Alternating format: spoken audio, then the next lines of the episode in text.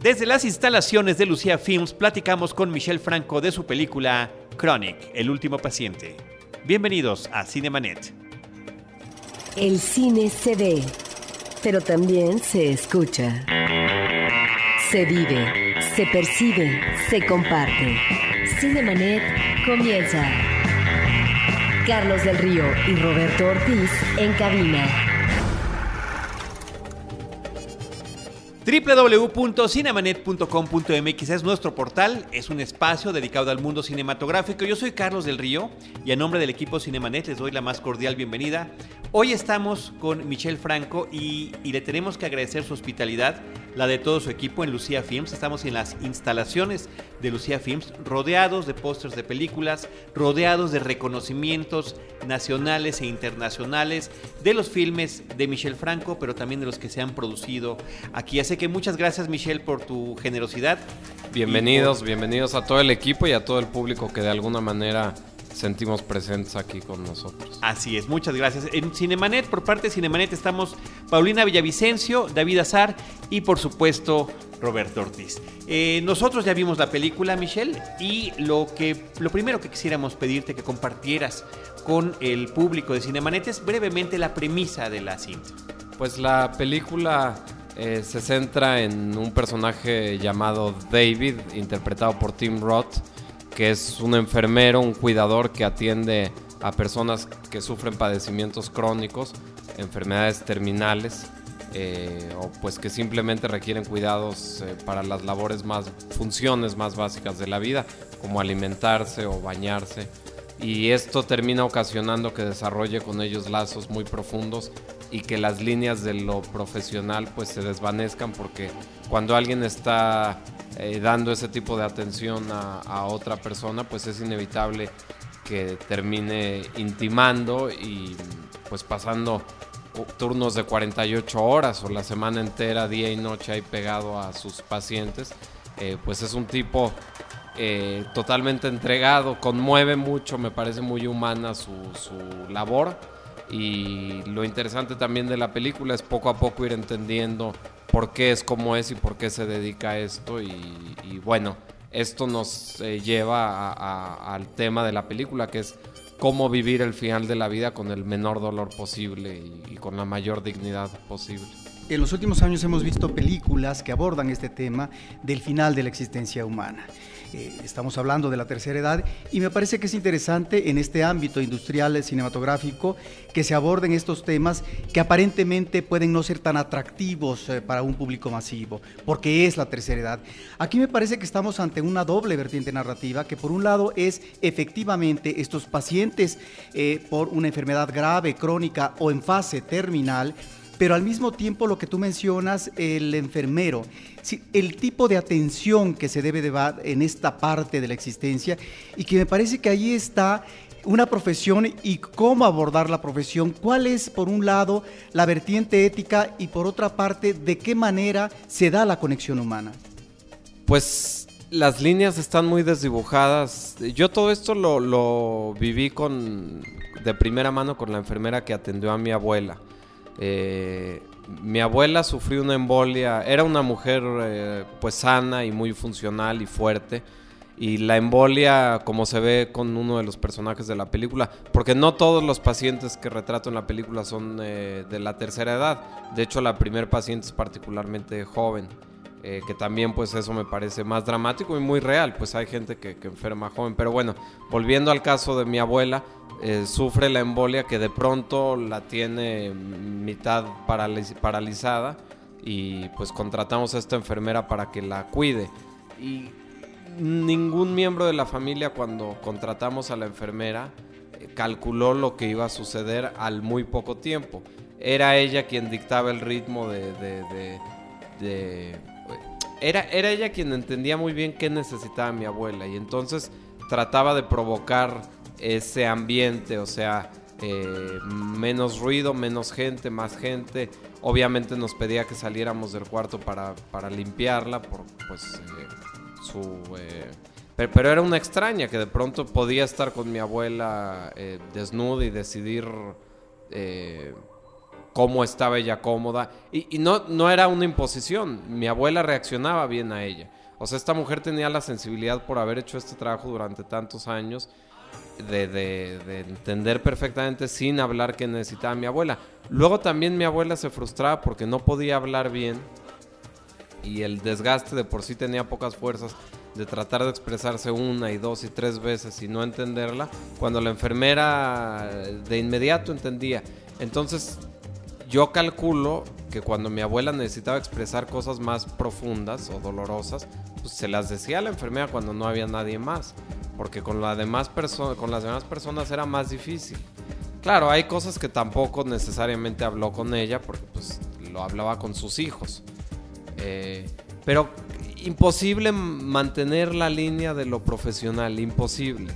Este sería como decirle a alguien, vete de viaje con, con- con, a- otra persona eh, durante cuatro meses y estén pegados día y noche, pero nunca crucen eh, eh, las líneas que no deben. Es imposible, no, es, sería poco humano.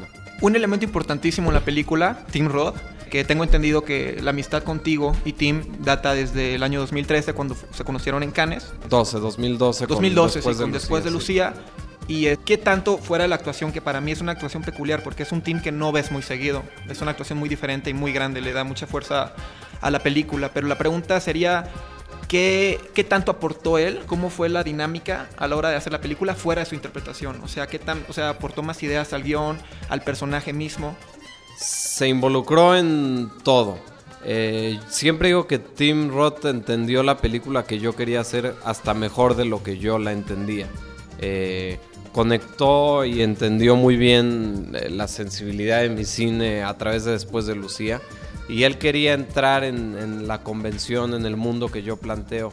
Esto es importante aclararlo porque cuando alguien quiere ayudarte pero no entiende lo que tú quieres como director, te puede desviar y, y ahí es donde vienen los problemas grandes en, en los sets, cuando no todos tienen la misma película en la cabeza.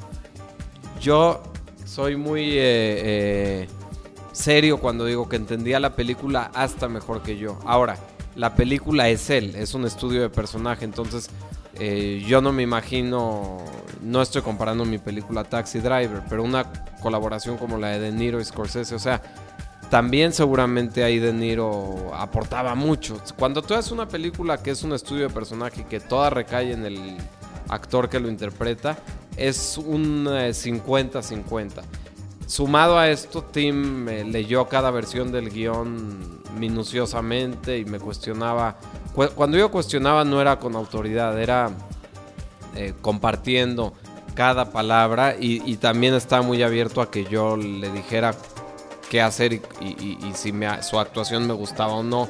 Eh, o sea, eh, dejamos los egos muy de lado. Yo olvidé eh, pues que se trataba de Tim Roth en la medida de lo posible y, que había trabajado con Woody Allen y con Tarantino y con Herzog. Y sumamos para, para hacer la mejor colaboración posible. Eh, él también dirigió una película muy buena, La Zona de Guerra, y a veces también su entendimiento tenía que ver con lo que sucedía detrás de cámaras. A veces también me daba eh, muy buenas o muy malas ideas. A veces me decía, ¿por qué no mejor tal ángulo de cámara? Y muchas veces estaba totalmente equivocado, pero otras veces tenía razón. Igual que yo cuando le decía cómo hacer las cosas. Eh, al- un director que te dice que sabe exactamente qué película va a hacer y cómo le va a quedar, está mintiendo también. Eh, siempre hay una exploración, digo, a menos que sea Hitchcock o Wes Anderson, por hablar de alguien actual. Esos sí son directores, pero son películas muy diferentes porque exploran de otra manera. Esos directores tienen un plan y, de qué película van a hacer y, y van y la ejecutan. Y esto es más bien de exploración. Entonces, sin Tim, eh, esta película sería completamente diferente y menos buena. Eh, no me la imagino sin él. No, es fundamental su participación y todo lo que él aporta en pantalla al personaje, lo que podemos ver. Pero también, eh, Michelle, los eh, personajes que están a su alrededor están interpretados por gente que me parece estuvo perfectamente bien seleccionada para cada papel, para cada uno de los personajes y de como que de muy diferentes fuentes, ¿no? Está Michael Christopher que tiene ciertos tipos de interpretaciones que lo podemos ver en un Mr. Robot para los que están viendo televisión contemporánea, ¿no? O Bitsy Tulloch que también está muy identificada con el tema de series como Grimm, pero está la hija de, de mm, Kiefer Sutherland, nieta de Donald Sutherland, ¿no? Que es una especie de realeza de Hollywood que participa en la película, o Nailea Norvin de aquí de México hay dos razones por las que participaron en, Chronic. Eh, porque tenían alguna historia personal fuerte, o porque, o sea, algo relacionado al tema de mi película, o porque les eh, gustaba mucho mi trabajo previo, o las dos cosas idealmente, que, fue el caso casi de todos los actores. Eh, y además yo hice un casting exhaustivo cuatro meses de que asistí diario a la oficina de casting para ver a todos los actores. No es algo que delegué, eh, porque yo sabía que si no rodeaba a Tim Roth de los actores eh, mejores posibles e, idóneos, que a veces son hasta mejores que él, o deberían serlo, pues no iba a explotar lo mejor de Tim Roth. Robin Bartlett, que es la tercer paciente, la sí, tercer paciente, ha actuado en Alice de Woody Allen un papel importante, en Shutter Island de Scorsese, en la de los Cohen Inside Louis Davis. O sea, es una actriz de ese nivel. Eh, y ese es el lujo de Los Ángeles, que tienes a los mejores actores del mundo concentrados ahí. Em, pero eh, o Bitsy que como dices es completamente diferente. Le gustaba mucho después de Lucía. Resulta que además habla muy buen español y vivió en Uruguay y demás. Entonces, eh, confiaban mucho en mí los actores. Con el que más lata hubo es con Michael Christopher, porque él es también escritor, tiene, bueno, es guionista y tiene un Pulitzer por una obra de teatro y... Ha dirigido, ¿no? Hizo Gia, me parece, esa película que además recibió premios. Película para televisión con Angelina Jolie, pero que recibió muchos reconocimientos y fue de las cosas que impulsaron en el inicio su carrera. Él estaba maravillado por el guion y decía que era una obra maestra el guion. Y pues yo, qué bueno que piensas eso, pero bueno, pongámonos a trabajar. Y yo a veces cuando estoy filmando tacho escenas o, si la empiezo a filmar y me doy cuenta que, no tiene sentido, ya ni la filmo. O si estoy, porque edito mientras eh, filmo, la cambio y él se empezó a enojar terriblemente porque decía que, que yo estaba echando a perder un guion perfecto. Yo claro que le contesté, pues el guion es mío, yo hago lo que quiera con él. Y me dijo, no, yo estoy aquí por el guion. Con él hubo ahí una estrella floja, pero no me puedo quejar, creo que su actuación es impecable. La gente que no sabe quién es me pregunta si era un enfermo real. Entonces yo al revés estoy muy agradecido, pero sí con él llegó a haber eh, algún roce. ¿Y cuando la vio, qué opinó? ¿O ya no hubo esa oportunidad de, esa retroalimentación? Eh, eh, sí he hablado con él después del rodaje y demás y quedamos muy bien, pero no he hablado con él sobre la película, o sea, sobre el resultado. Michelle, mencionaste hace un momento a Alfred Hitchcock, que si bien ubicamos eh, muchas de sus películas en vertientes genéricas, pues algo central en su cine es la complejidad de los personajes y la manera como él manejaba estos personajes que me parece que sigue siendo sumamente atractivo en este director. Y lo que encontramos eh, precisamente no solamente en el papel de David interpretado por Tim Roth, sino en los pacientes eh, que se presentan, es también estas diferencias de actitudes de la vida a partir de la realidad que están viviendo de su enfermedad o de su padecimiento. Por un lado, una enferma de un cáncer terminal con respecto a una reacción de si quiere o no seguir viviendo, o un arquitecto que quisiera seguir disfrutando de la vida. En el caso del guion, que es un guion, eh, bueno, eh, que seguramente eh, se tuvo que haber escogido qué tipo de paciente, qué tipo de personaje, cómo es que se logró, porque creo que al final de cuentas, con ese universo y a partir de estos personajes, para el público queda, no sé si decir claro, pero hay muchos elementos de especificidad con respecto, uno, a una reflexión sobre la existencia humana y, y sobre lo que deviene finalmente, que es la muerte. Pues todas las decisiones del guion eh, tenían la intención y todas las elecciones que hice y qué pacientes escribí, todo lo que escribí tiene que ver con cuáles eran los vehículos para conocer mejor al personaje de Tim Roth. La gran diferencia entre esta película y, mis anteriores es que las otras tienen más que ver con una trama y con cuál va a ser el desenlace. Y este es un guion eh, diferente en sentido de, pues que justamente es un estudio de personaje y la película es más, pareciera más caprichosa, se puede ir por un lado o por el otro y en ese sentido también es más parecida a la vida. Bueno, yo trato de hacer películas diferentes, tengo que ir evolucionando.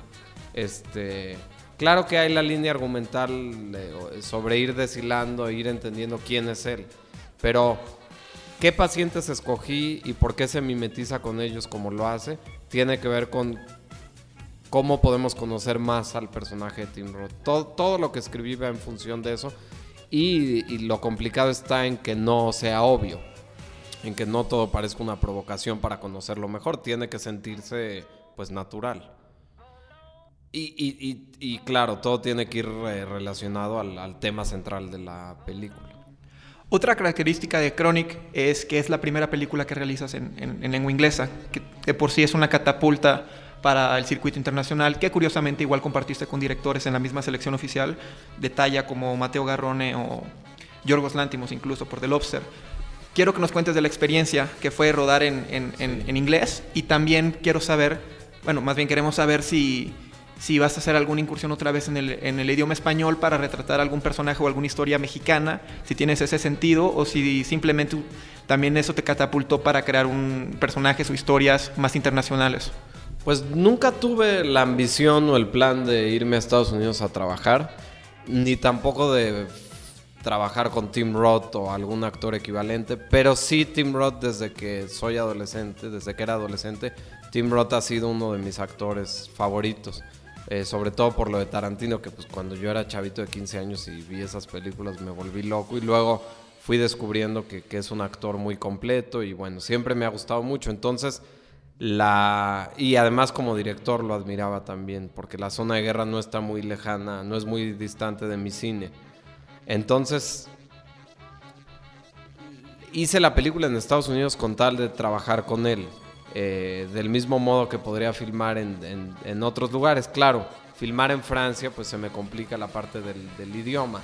La ventaja que tenemos los mexicanos pues es que el vuelo a Los Ángeles es de tres horas y media y yo a Estados Unidos desde niño he ido muchas veces y hablo eh, muy bien inglés y demás. Entonces, y bueno, igual puedes hablar español todo el tiempo en, Los Ángeles y, no tienes ningún problema. Está lleno ahí de mexicanos. O sea, no te sientes en, en- en tan lejos de tu realidad, ¿no? Eh, haciendo a un lado lo bizarro que puede ser Hollywood. Pero, pero hago la distinción y la aclaración. Yo no, no es que iba a Hollywood. Yo produje, o sea, la, la película la produje yo con, con Lucía Films y el reto estaba en hacer lo mismo que hago en México allá. No, tener que me- no, no tenerme que adaptar a ellos, que se adaptaran ellos a mi sistema de trabajo.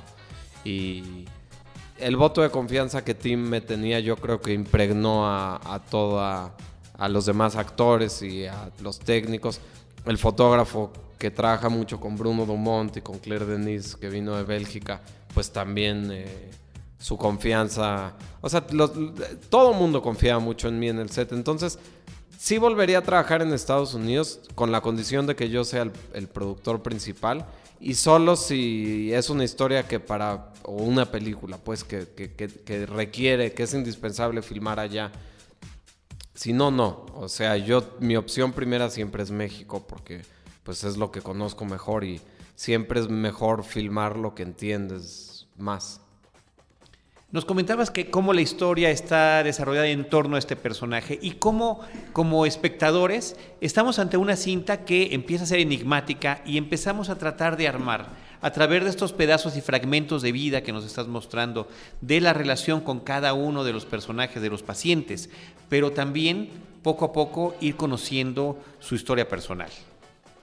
Cuando yo voy al cine, si a los 5 o 10 minutos ya sé todo lo que va a pasar, que es bien frecuente que eso suceda, cuando ves el, cine así del montón, eh, me decepciono mucho, me aburro terriblemente y, y- y eso es lo que los libros de Hollywood casi siempre te recomiendan. que hagas al, al lector, al eh, espectador sentir, sentirse co- como en confianza o alguna cosa así. Yo digo, es todo lo contrario. A mí cámbiame la jugada, pues Hitchcock, ¿no? Este, Psycho. eh, pero me parece increíble que Psycho se haya hecho hace tantísimos años y después, y, y bueno, Godard, y podemos hablar y hablar de, de referentes. Pero tomando Psycho como ejemplo, eh, que justo es interesante porque va por un lado, te lleva por un lado y luego se va por otro completamente. Yo no digo que trato de hacer eso, pero si ves después de Lucía, pues la- hay muchas interrogantes. Cuando el padre abandona el coche al principio y luego no, nunca te explico que es la hija y están viajando en silencio.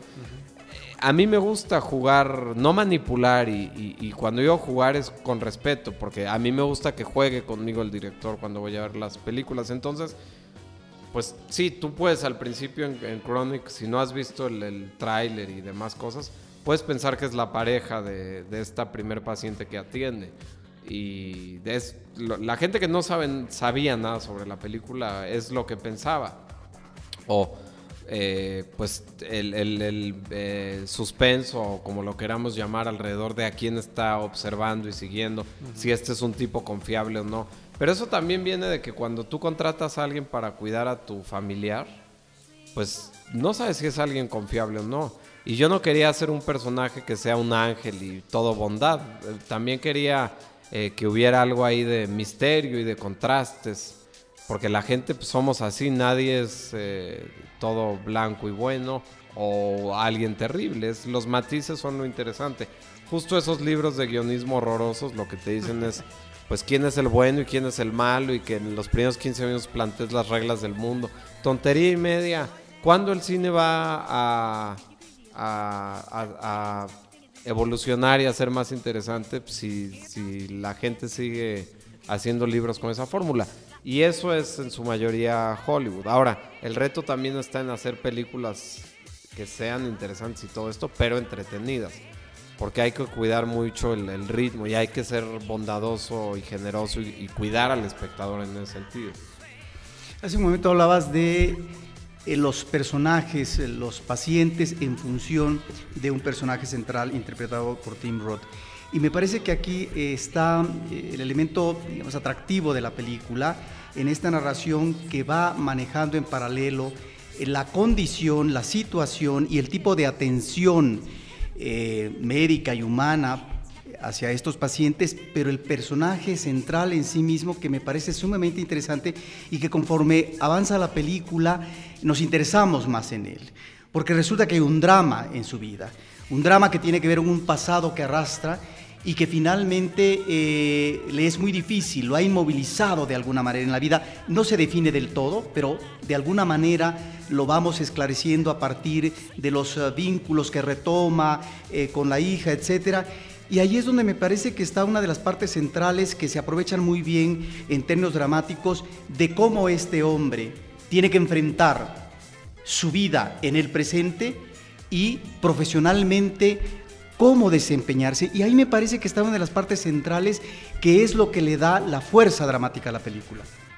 Como dije hace rato, mi intención era hacer un estudio de personaje y entonces no quería dejar que esta parte dramática y que su propia historia creciera demasiado porque sentí que entonces se iba a comer el estudio de personaje.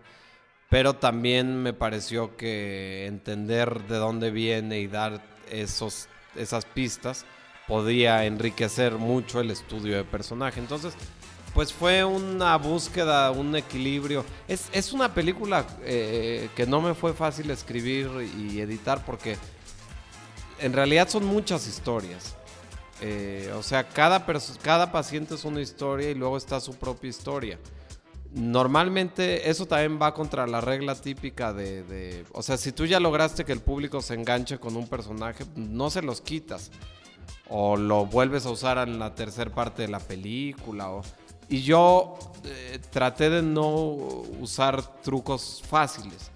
Eh, traté de hacer una película en ese sentido que sin que por eso se convirtiera en algo muy demandante para el público, que se pareciera a la vida de un enfermero que va de paciente en paciente y va y va y va y no para.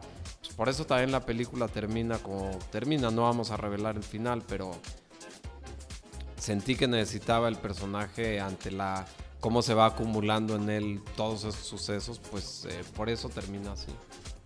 Algo que se me queda mucho en tu cine y qué bueno que lo mencionas ahorita hablando del final, es eso, ¿no? Los finales de tus películas, excepto la película Los Ojos, que no, la, no he tenido la oportunidad de verla aún, pero hablando de Daniel y Ana, después de Lucía y ahorita Chronic, son finales muy impactantes y totalmente inesperados.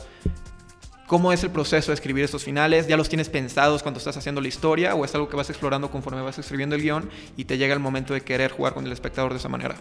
Eh, nunca me siento a escribir un guion si no sé en qué termina. Eso no quiere decir que una vez que lo escribo no pueda terminar de otro modo.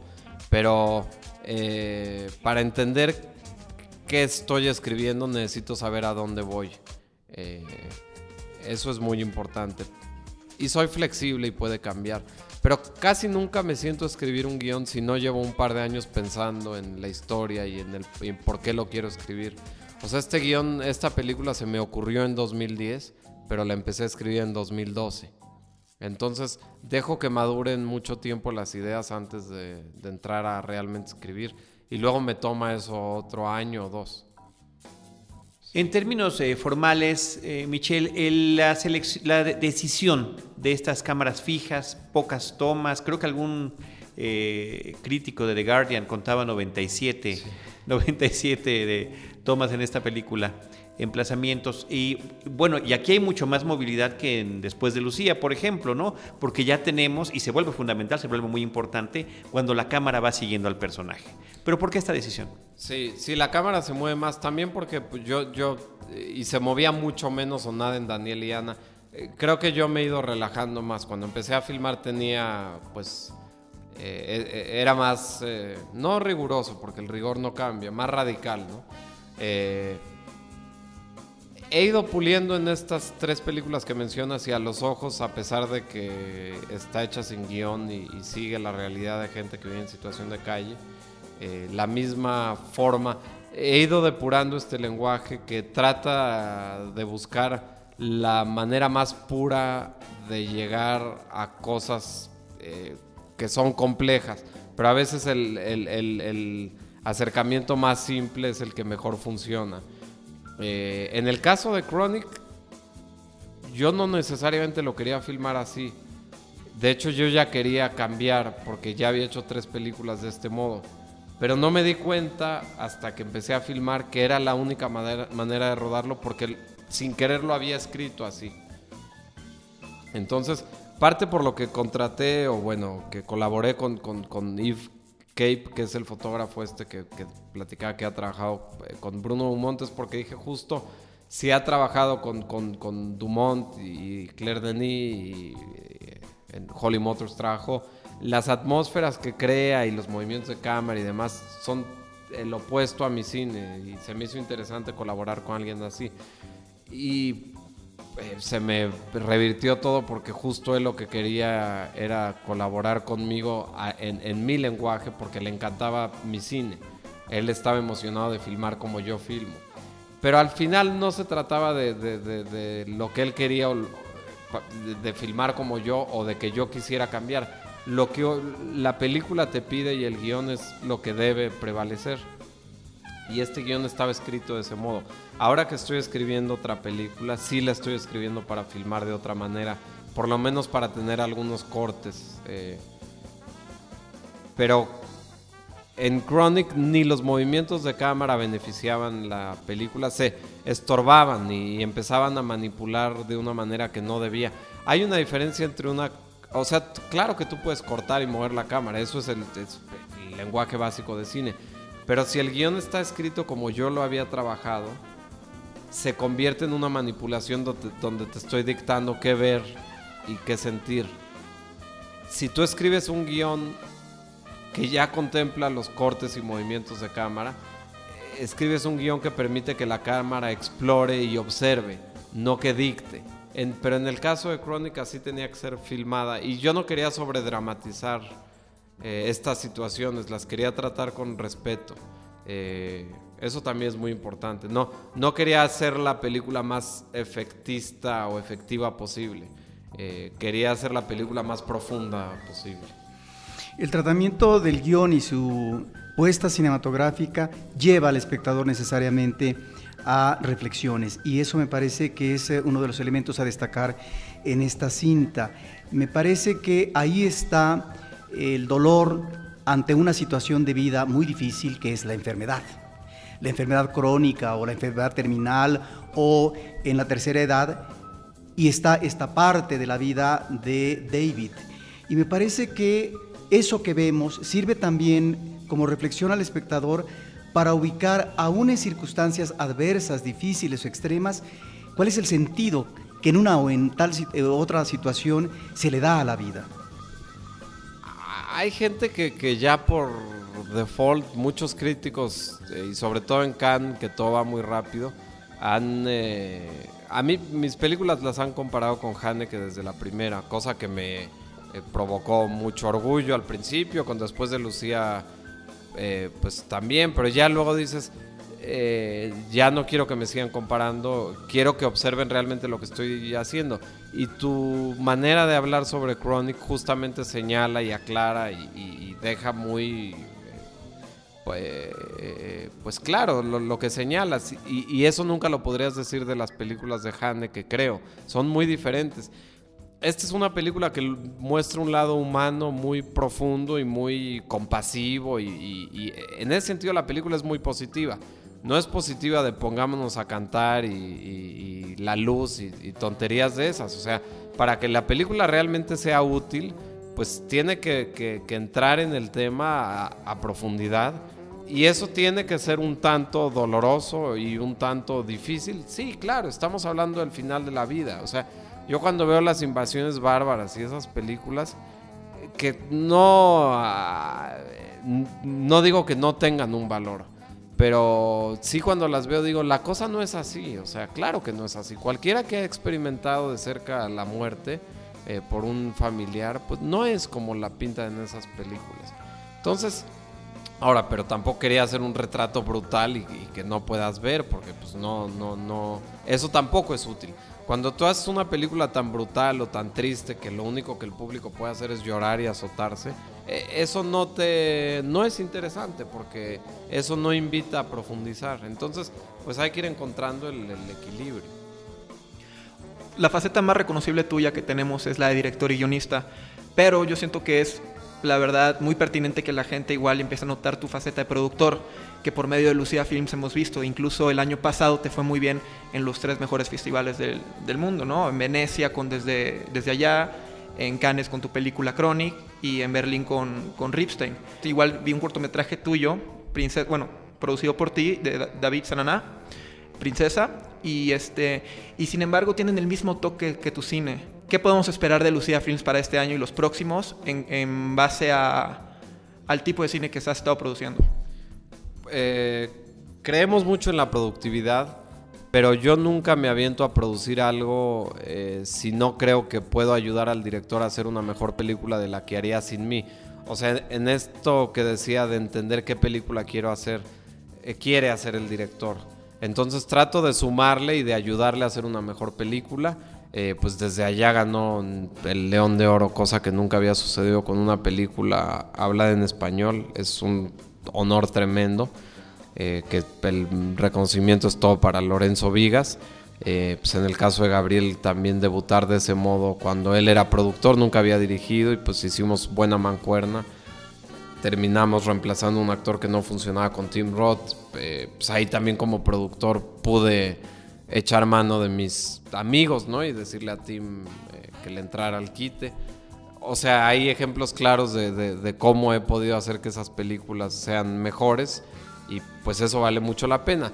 También ellos colaboran en mis películas, entonces es un buen equipo de gente, no es que yo llevo ahí la batuta, es un buen equipo y eh, casi todos los movimientos de cine o las camadas, las generaciones, son así. Eh, de camaradería y de apoyo y de ayuda. Entonces, pues esta no es la excepción. Eh, decía que creo mucho en la productividad y, queremos también eh, evolucionar y, tratar de hacer películas diferentes a las que hemos hecho. Si es que nos salen, si nos salen las mismas películas, pues también siempre digo que es más importante que un director haga la película que puede hacer, no la que quiere hacer, porque una receta para hacer mal cine es tú imponerle tus caprichos y necesidades a las películas y hay que hacer lo que sale. Sin embargo, las películas que también has producido, incluso los cortometrajes, sí tienen un estilo muy definido, que, también proviene de tu cine como director y guionista. Digo, no que tú metas completamente mano, como lo estás diciendo, pero ¿cómo es el proceso tuyo de selección para producir este, un proyecto de cine? En el caso de las películas que mencionaste, de, de Desde allá y 600 millas, somos amigos hace como 14 años, eh, los tres. Eh, y pues eh, sin querer nos estuvimos preparando para este momento, porque cada guion que yo he escrito, pues lo lee Lorenzo y me da sus notas. Y la primera película que vi de que fue porque Lorenzo me la recomendó.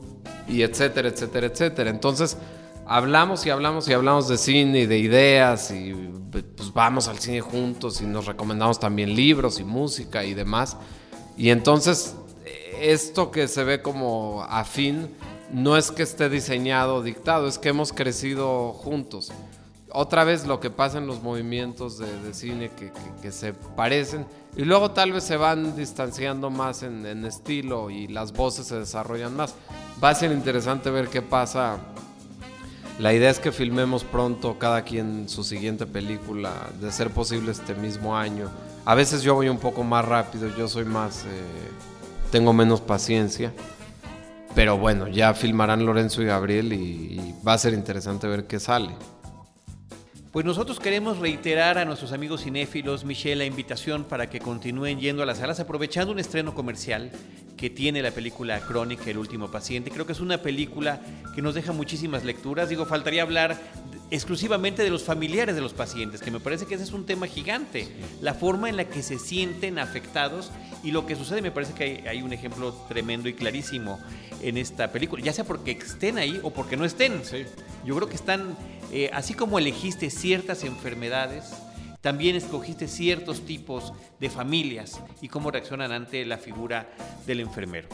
Sí, sí, sí, pues obviamente nada en la película es casualidad, como decía, todo es para explorar mejor el personaje de Tim y muchas veces eso tiene que ver con qué necesidades tienen los pacientes y eso a veces eh, tiene que ver con si hay o no familiares y a veces que, hay, eh, que haya familiares puede ser más complicado. Eh, tiene que ser, no todo el cine, pero cuando no es de género y cuando es pues de la línea del cine que yo he hecho hasta ahora, se tiene que parecer lo más posible a la vida. Con esto no hablo de un realismo total, no, a lo que me refiero es a la cantidad de lecturas y a lo complejo que puede llegar a ser y a que parezca que es casual cuando tú ves la película, pues que no se vea la mano del director diciendo este paciente está así, este, que, no es que yo le puse de chile, de dulce y de mole a propósito, se tiene que sentir todo eh, pues casual, aunque esté elaborado. El tema de los familiares, pues fue mi punto de vista, es de donde partí para escribir la película. Yo era uno de esos familiares que también, no es que son malos, incluso los que, los que terminan haciendo daño, no es que son malos, es que ante estas situaciones difíciles de la vida, eh, extremas, la gente saca su mejor y su peor lado y, a veces se ponen, eh, los miedos salen y se ponen histéricos y es, es la película es al final sobre yo creo que las mejores películas son sobre la vida y, tienen que ser sobre muchas cosas a la vez. También esta plática a mí me gusta, la disfruto mucho porque pues por lo menos da tiempo de... Y no solo por el tiempo, porque ustedes son personas que saben más que yo de cine y con mucho entendimiento. Entonces puede empezar a profundizar, a deshebrar un poco la película. Normalmente cuando tienes que, describir qué es la película en dos frases, pues te vas al bulto, ¿no? Entonces, pues bajo esa óptica después de Luciera sobre el bullying y ya. Y bueno, pues, yo cuando la escribí nunca pensaba en, eso.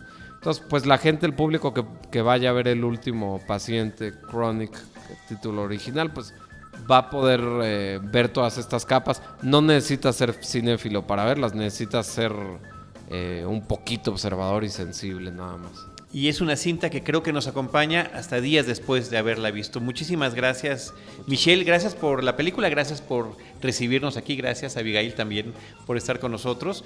Y bueno, desde Cinemanet, eh, no sé si hay que recordar las redes sociales de Lucía Films, luciafilms.com. arroba Lucía Films en Twitter, eh, que pueden ustedes encontrar eh, más información de la película y bueno, checar su cartelera para ver en dónde la pueden encontrar. Gracias, Michelle. Muchas gracias. Nosotros recordamos nuestras redes sociales, arroba cinemanet, arroba eh, facebook.com diagonal cinemanet, cinemanet 1 en Twitter y cinemanet 1 en Instagram. Desde cualquiera de esos espacios, nosotros les estaremos esperando con cine, cine y más cine. Cinemanet termina por hoy. Más cine en Cinemanet.